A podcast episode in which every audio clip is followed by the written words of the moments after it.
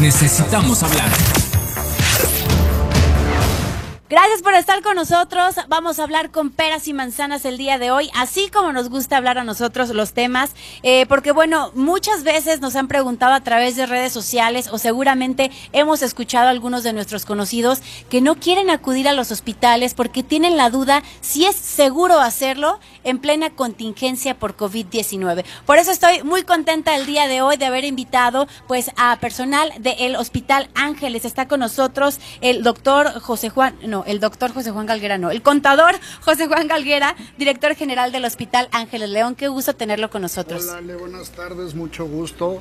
Muchas gracias por la invitación y a todo el público, muchas gracias por recibirnos en su casa y en su coche y también al doctor Ernesto Marín, director médico del Hospital Ángeles León. Un gusto que esté con nosotros. Muchas gracias, mucho gusto, muy amable. Invitamos a las personas que están ahí en sus casas a que nos puedan hacer sus preguntas a través de las redes sociales. Si tienen alguna pregunta referente a este tema, nos pueden escribir en arroba alejmagana, arroba necesitamos H, porque bueno, aquí queremos despejar cada una de sus dudas. Eh, contador, ¿es seguro acudir al hospital en plena contingencia de COVID?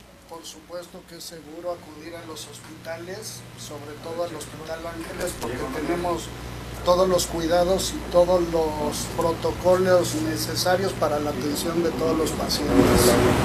Con COVID y sin COVID. ¿Qué medidas están llevando a cabo para que nosotros como eh, personas nos sintamos seguras eh, al acudir a alguna consulta, algún tratamiento? Son varias. Desde que uno llega al hospital se puede dar cuenta de la seguridad que tenemos tenemos un filtro a la entrada del hospital que eh, los vigilantes están preguntando a los pacientes qué necesidades tiene, si tiene algún problema respiratorio, lo canalizan a un área o si va al consultorio de algún médico, lo canalizan por otro lado. Ahora, la limpieza de todas las áreas es muy importante, contador. ¿Se está sanitizando? ¿Cuál es la limpieza o en específico las medidas que se llevan en este tema? Hay protocolos de limpieza que están establecidos por Grupo Ángeles. Tenemos varios, eh, varias maneras de hacer la limpieza dependiendo del área que corresponda. En las áreas de terapia intensiva, en las áreas de, en las áreas de urgencias, en las áreas de quirófano, se les dan eh, limpiezas eh, mucho más eh, profundas con diferentes productos que hacen que cualquier partícula sea aniquilada o sea, sea extinta. Ok, también está con nosotros el doctor Joel Villanueva, que es epidemiólogo. Muchas gracias por acompañarnos.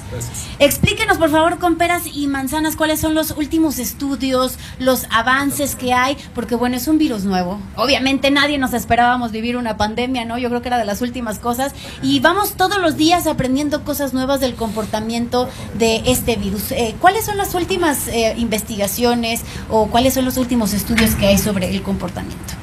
Literalmente es, es, corto el tiempo que, que, ha, que, ha, habido desde que, desde que se descubrió el, virus. Sabemos que es un virus respiratorio, sabemos que se transmite de persona a persona, eh, sabemos que es muy eficiente y sabemos que deja memoria eh, en las personas. Es decir, cuando una persona se enferma, queda, la evidencia nos dice que queda protegida. Estas nuevas investigaciones nos, nos dicen que esta persona queda protegida. Lo que no sabemos es por cuánto tiempo. Es decir, te enfermas y solo hay dos caminos, o te curas o te mueres. afortunadamente, muy afortunadamente, la mayoría de la gente cura, incluso algunas de las personas ni se dan cuenta que están enfermas. Es decir, se infectan y la sintomatología no existe, pasan desapercibidos, los, conocemos como asintomáticos. Claro. Entonces, son muy pocas personas las que desarrollan síntomas y de estas personas que desarrollan síntomas son muy pocas las que enferman y requieren acudir a un hospital. Eh, lo que las nuevas investigaciones nos han, permitido conocer es que no es, no es, un virus tan simple, pareciera ser más complicado que, un virus normal y que pudiera dejar secuelas en algunas personas que tienen algunas enfermedades ya existentes, como personas diabéticas, como personas con presión alta o personas muy obesas. Eh, son quienes se tienden a complicar, pero la gran mayoría de la gente pues pasa, pasa con una, enfermedad como el síntomas muy leves.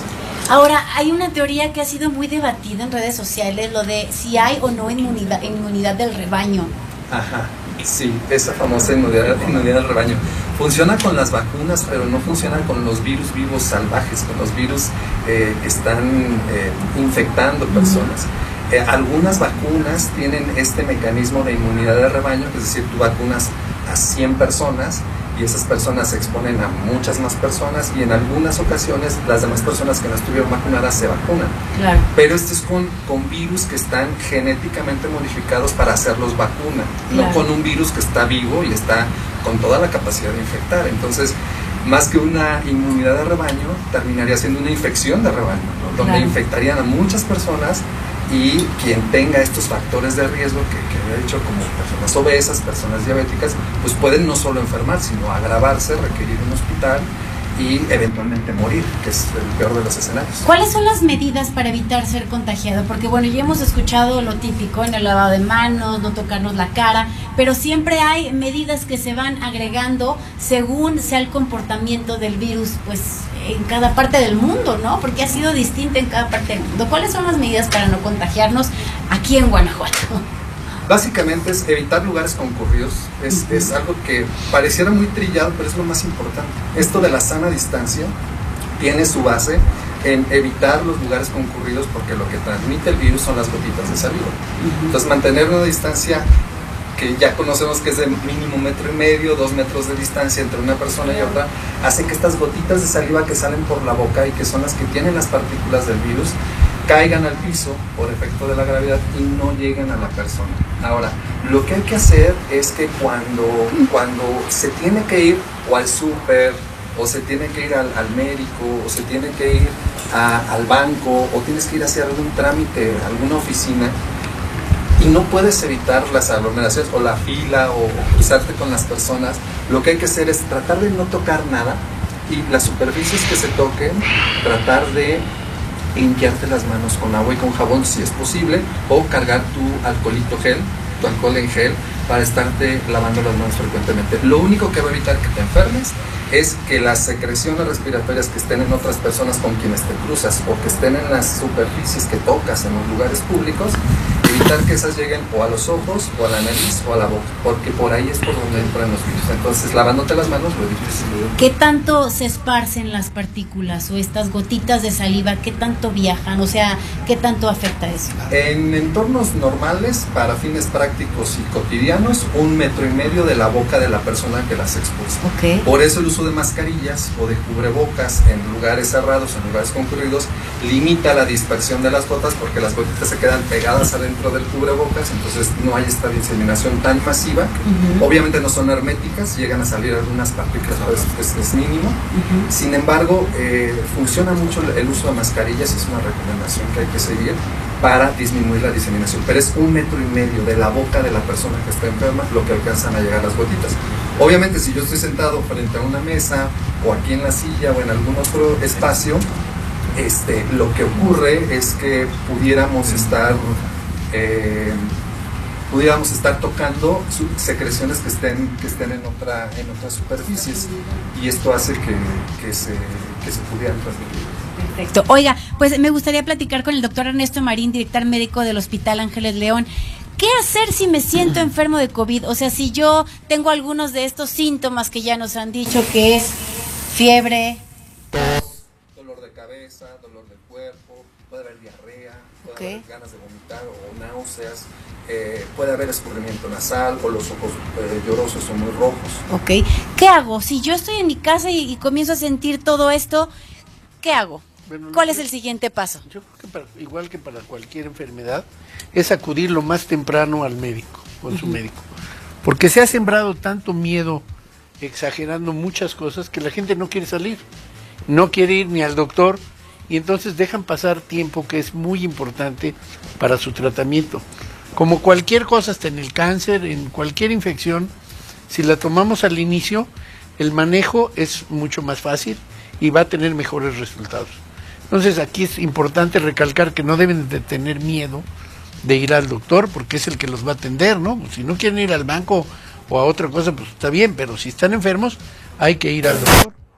Y ahora, después, la ventaja que tenemos nosotros en, como país, como ciudad, que entramos después de Italia, de China, de España, de todos esos, es que ya se conocen muchas cosas que al inicio no se conocía como manejo médico.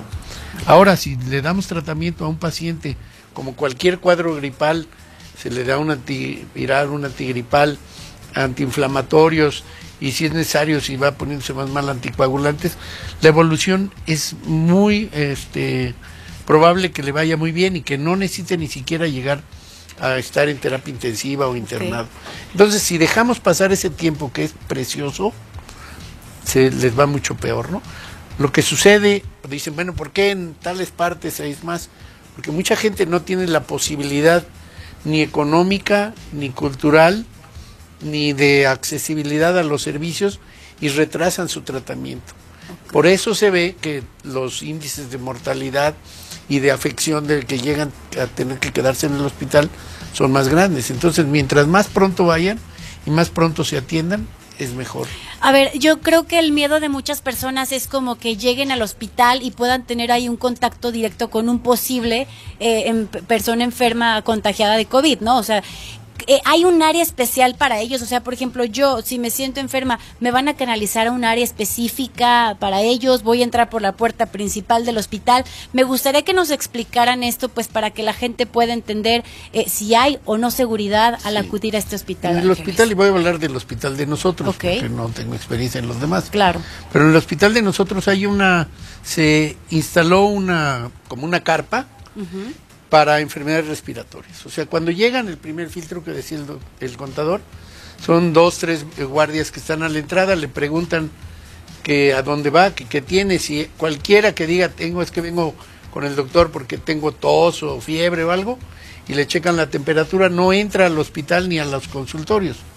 Pasa directamente a la carpa esa, donde hay médicos especialistas en eso, los revisan, los checan, están totalmente protegidos los médicos, las enfermeras y los pacientes. Y se sanitiza cada que sale un paciente. Si el paciente es tributario nada más de tratamiento médico, de ahí se va a su casa y no entra al hospital ni entra a los consultorios. Si requiere tratamiento médico que haya que hospitalizarlo, se habilitó un, este, en el hospital tenemos seis elevadores, uno exclusivo para los pacientes de COVID y un piso exclusivo quinto piso, que si alguien ha ido al hospital, es poco frecuente que se utilice ese piso y únicamente está para pacientes con COVID. De tal suerte que nunca están en contacto con el resto. O sea, no vamos a compartir elevador con posibles contagiados de COVID, no vamos a compartir piso. Hay un piso exclusivo para ellos, hay un elevador exclusivo. Ni médicos ni nada. Todo está separado en la misma instalación, pero están separados totalmente.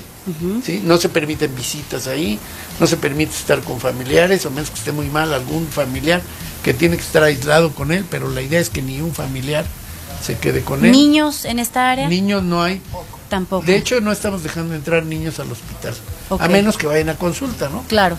Pero así que de visitas y que las embarazadas y que llevan sus pues no pueden entrar al hospital. Todo esto que nos cambió la vida, también nos cambió la manera de trabajar en el hospital y tuvimos que de alguna manera aplicar algunas medidas de seguridad para los pacientes, para los trabajadores y para los médicos. Y con esto lo que hacemos es que evitamos que la gente que viene de fuera con un paciente pueda tener algún tipo de contagio y contagiar a la demás gente. Okay. Y los niños pues son los portadores de esta enfermedad y al ir a visitar a un hermanito chiquito pues pueden pasar muchas cosas que no teníamos controladas o no controlamos y por eso evitamos todo este tipo de, de contactos. Hoy en día pues nada más va un familiar, hay un control de acceso para los familiares de los pacientes y se tienen que registrar en el hospital para poder controlar quién entra y quién sale y cómo entró y cómo salió. Ok. Entonces, amén de todas las demás medidas de, higiénicas que tuvimos que eh, implementar, que ya las teníamos, pero es reforzar todos los días y a todas horas para que no haya un esparcimiento de cualquier tipo de enfermedad de las que contamos en el hospital, porque los hospitales, y el doctor lo podrá decir mejor, este, pues hay, hay cosas que viven con nosotros dentro de los hospitales, ¿no? No estaríamos aquí si no estuviéramos seguros de que no tenemos algún contagio. Claro. Que lo podemos tener cualquiera. Claro. podemos ser asintomáticos y no sabemos si ya hace tiempo pasamos por la enfermedad o no la pasamos. Pero hoy en día hemos tomado las medidas suficientes y necesarias para poder contener cualquier eventualidad. Claro, estos filtros no solamente es para los pacientes, es también para el personal.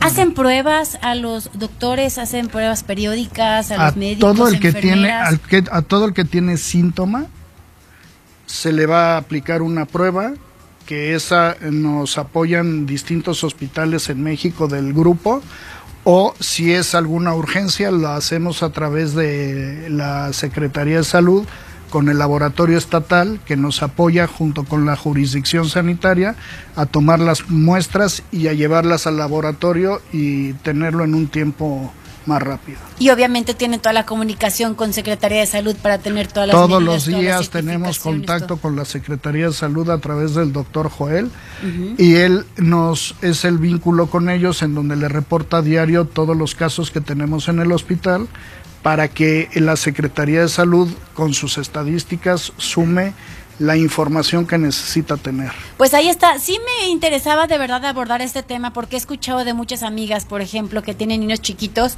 y que están esperando aplicar las vacunas o que si se enferma el niño no lo llevan al pediatra o las mismas mujeres, ¿no? Las revisiones periódicas que tenemos que hacer, eh, no lo sé, detección de cáncer a tiempo, todas estas cuestiones se están retrasando por esta contingencia y es importante acudir para que después, pues, no sea demasiado tarde, ¿no? Como bien decía, hay enfermedades que no pueden esperar dos o tres meses a ser atendidas y que después puede ser peor. Además, cuando ya levanten como esta contingencia, todos vamos a querer ir al mismo tiempo a los hospitales y también va a haber aglomeración. Entonces es importante que podamos sentirnos seguros ahorita para acudir a estas atenciones, ¿no? Bueno, yo lo que le diría a la gente es que tenga cuidado con su salud, que se quede en casa y hay que evitar el contacto y hay que evitar que los niños estén junto con los adultos para poder protegerlos más a los adultos.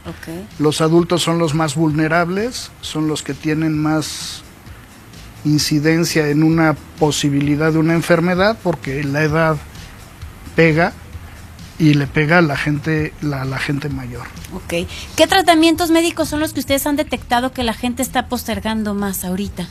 Bueno, en general todo se está postergando. Claro. Porque hay pacientes bueno, yo soy cirujano y veo de vías digestivas, es de lo que más veo y hablan mucho por teléfono y se van quedando y ya vienen cuando están más mal, ¿no? En cosas de cirugía, hernias que distraen el dolor y hasta que ya no aguantan van.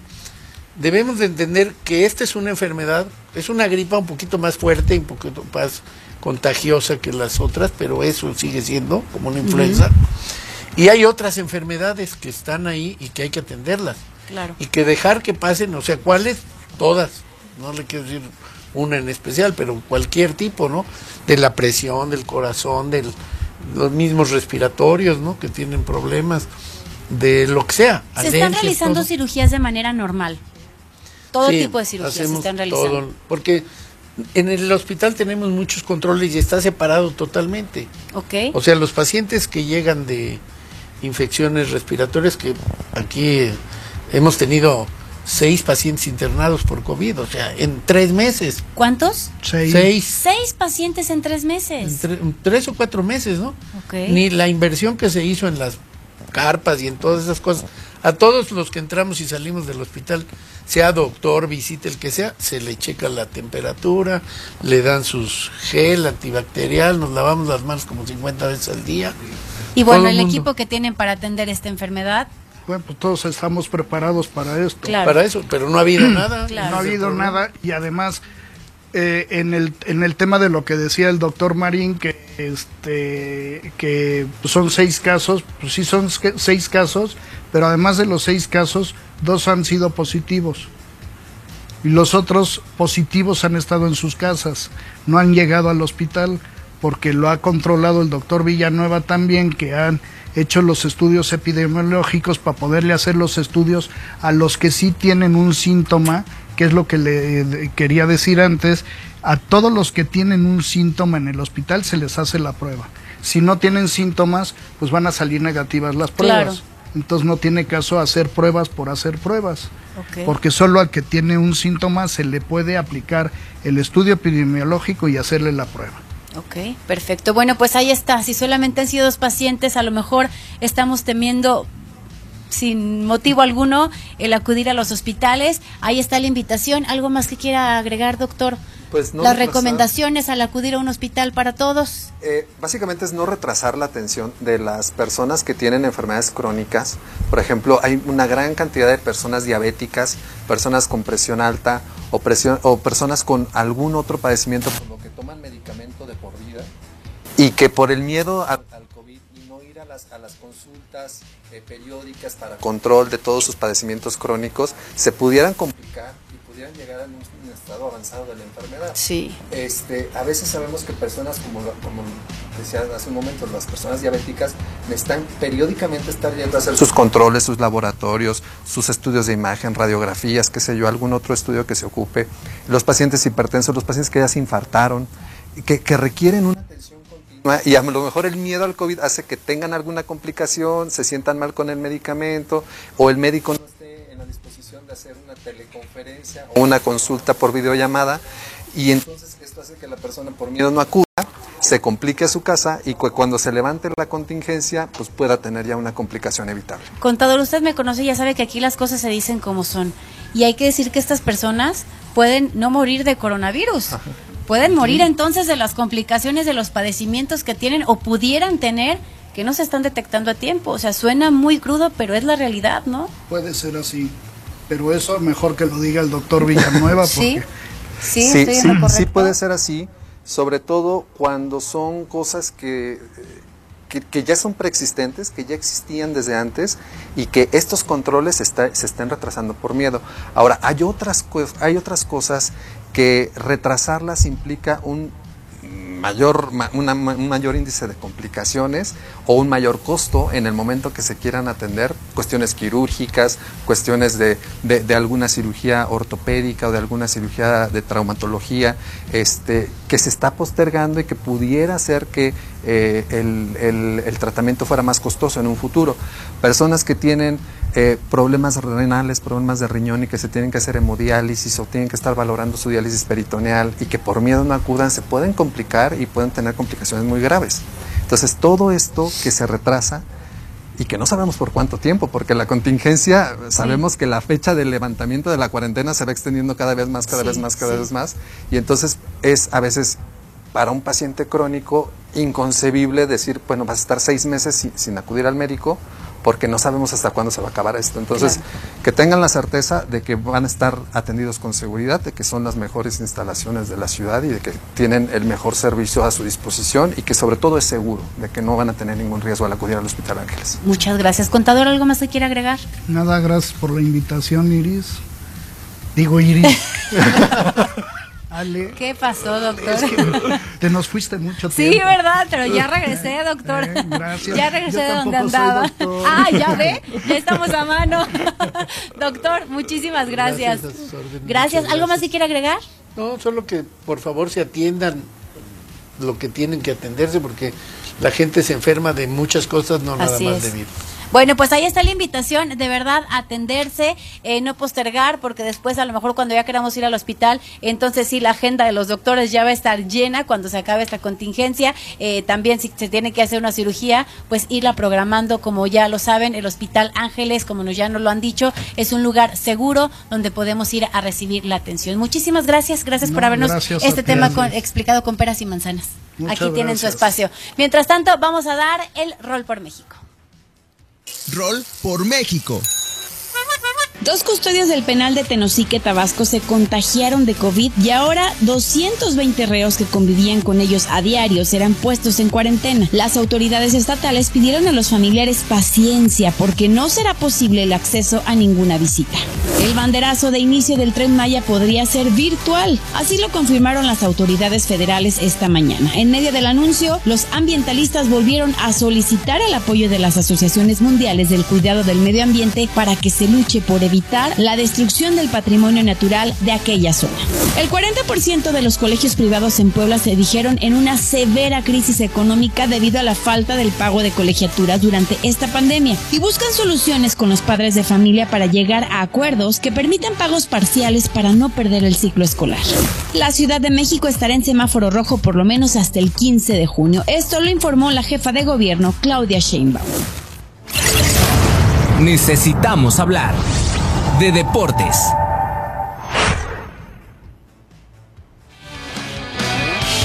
Te extrañé. ¿Cómo estás, Pablito Ruiz? ¿Sí? ¿Tenía el micrófono? Sí, sí, creo que sí. Sí, te estamos Es que escuchando. la duda. Pero bueno, un saludo a todos ustedes. Qué gusto saludarles. Necesitamos hablar de deportes, Ale Magaña. Fíjate que hoy va a marcar un precedente porque ya hay fecha del gobierno. Era lo que estaba esperando precisamente eh, las autoridades de la Liga MX. Fíjate que hoy el gobierno federal da a conocer como fecha para eh, el regreso a las actividades, eh, obviamente no, no en grupo, pero las actividades deportivas para el 15 de junio. 15 de junio es la fecha ya establecida por el gobierno para tomar la actividad, los entrenamientos, eh, los partidos de fútbol, obviamente a puerta cerrada. Y eso, en eso caemos que hoy iba a ser la, la reunión con los dueños y representantes de la Liga MX para tomar la decisión de cuándo iban a regresar o en su defecto cancelar el torneo. Entonces hoy se, se iba a realizar esta reunión, se, se determina pasarla para el próximo lunes y entonces el próximo lunes se va a tomar definitivamente la decisión si se cancela o no el torneo. Hace unos momentos hablamos con Nacho Ambriz, el estratega de los Esmeraldas de León, director técnico del Club León. Le preguntamos directamente, profe, si estuviera en sus manos, ¿qué pasaría? O sea, ¿qué, qué, qué, qué decisión tomaría respecto al futuro del actual torneo? Y definitivamente dijo que se acabe. Profe, ¿cómo? ¿Que se acabe el torneo? Sí, profe, ¿cómo? Si su equipo va a segundo lugar, si su equipo tiene opciones o tenía opciones de que en este torneo trascendiera, dice, platiqué con mis jugadores y tienen miedo.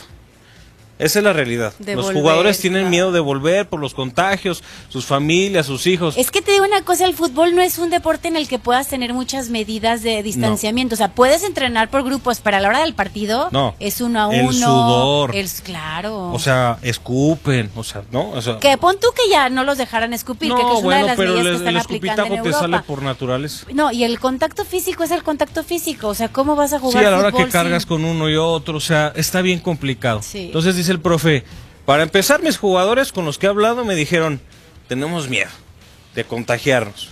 Obviamente se van a tomar medidas y como tú bien lo mencionas, puedes hacer mil y un cosas. Al final de cuentas es un deporte de contacto y ahí podría existir el riesgo. Esa es la primera. La segunda, dice, se nos van a lesionar todos. Todos se van a lesionar. Para cuando regresemos, dice el profe Nacho, vamos a tener tres meses de inactividad. Dice, imagínate nada más tres meses de inactividad, que nos den uno o dos semanas de, de pretemporada, nos vamos a tronar, todos, dice, todos nos vamos a tronar y ahí va a ser la, la debacle de los equipos. Y dice, y todavía se publica un calendario en donde jugaremos siete partidos en un mes, más liguilla, a media, a media semana estar viajando, estar regresando. Dice, es muy Va a complicado. haber desgarrados, va a haber... Imagínate, Sí, o sea, si normalmente los hay, ahora imagínate con este problema. Dice, entonces, aterrizando todo, ¿qué más quisiera uno de volver?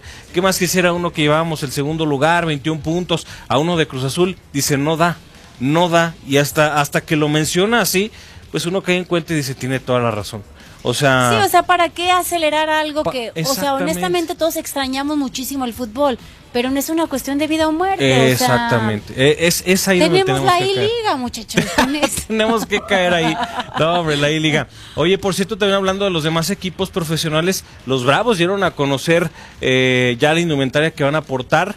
Eh, será un uniforme en color blanco con la tonalidad, la leyenda de Bravos en tono azul. Eh, el segundo jersey de visita es azul, azul marino, con las letras León, eh, contorno blanco en tono azul eh, rey. Por eso los colores, azul marino y azul rey. Y son las dos indumentarias que dan a conocer el día de hoy los Bravos. Todavía no hay fecha para volver en el béisbol profesional de México, en la Liga Mexicana de Béisbol, pero ya están dando a conocer en ese sentido los, eh, los jerseys para lo que será la próxima temporada. 1.700 pesos eh, cuestan a través del portal de New Era, por si ustedes los quieren, los quieren adquirir. Por cierto, envío gratis, 1.700 pesos el jersey, la franela, si usted, bueno, ya se quiere preparar para lo que será el regreso también del béisbol. Y finalmente las abejas que confirmaron el día de ayer eh, su participación en Liga Nacional de Baloncesto Profesional. Llama la atención que equipos como Aguacateros de Michoacán, recientes competidores en las finales y demás, no van por el tema de la contingencia. El tema de los capitanes de la Ciudad de México también están en riesgo. Y bueno, pues eh, Abejas de León definitivamente sí van. Va a haber austeridad, van a manejar el tema de los refuerzos, pero ya está confirmada su presencia en el próximo torneo de la Liga Nacional de Baloncesto Profesional. Muy buena noticia porque fútbol, béisbol y básquetbol profesional seguirá viendo hasta el momento en esta, en esta preciosa ciudad. Y bueno, pues eh, eh, son parte de las buenas noticias que vamos teniendo conforme pasan los días y conforme nos vamos enterando más y más de todos los estragos que está causando esta pandemia del COVID-19. Bueno, oye, y también hablando de deportes que tiene que ver y no tiene que ver, vi un video que subieron las abejas de Guanajuato porque hoy es el Día Mundial de las Abejas. Hoy es el Día Mundial de las Abejas. Que por cierto están en peligro de extinción y fíjate, de verdad, aquí en Guanajuato estaba leyendo una nota hace rato de que aquí en Guanajuato en las últimas dos décadas se ha reducido a la mitad el número de enjambres. Fíjate. Y esto lo que podría provocar, dicen algunos apicultores, es que hay una crisis alimentaria, porque obviamente pues tienen una función muy Sí, importante. quien no sabe, las abejas son y bla, bla, bla. Entonces, el día, dicen que el día que se acaban las abejas se acaba el mundo. La- sí, sí, De verdad que hay que cuidarlas, porque bueno, ya, ya me voy, ya me voy. Gracias, Pablito, nos Vámonos, escuchamos que y nos vemos bien. mañana. Gracias, un abrazo para todos. Necesitamos hablar, soy Ale Magaña. Al regresar necesita, necesitamos hablar de que se puede aprobar la legalización del aborto aquí en Guanajuato. Será después del Aquí tú tienes voz, porque tú y yo necesitamos hablar.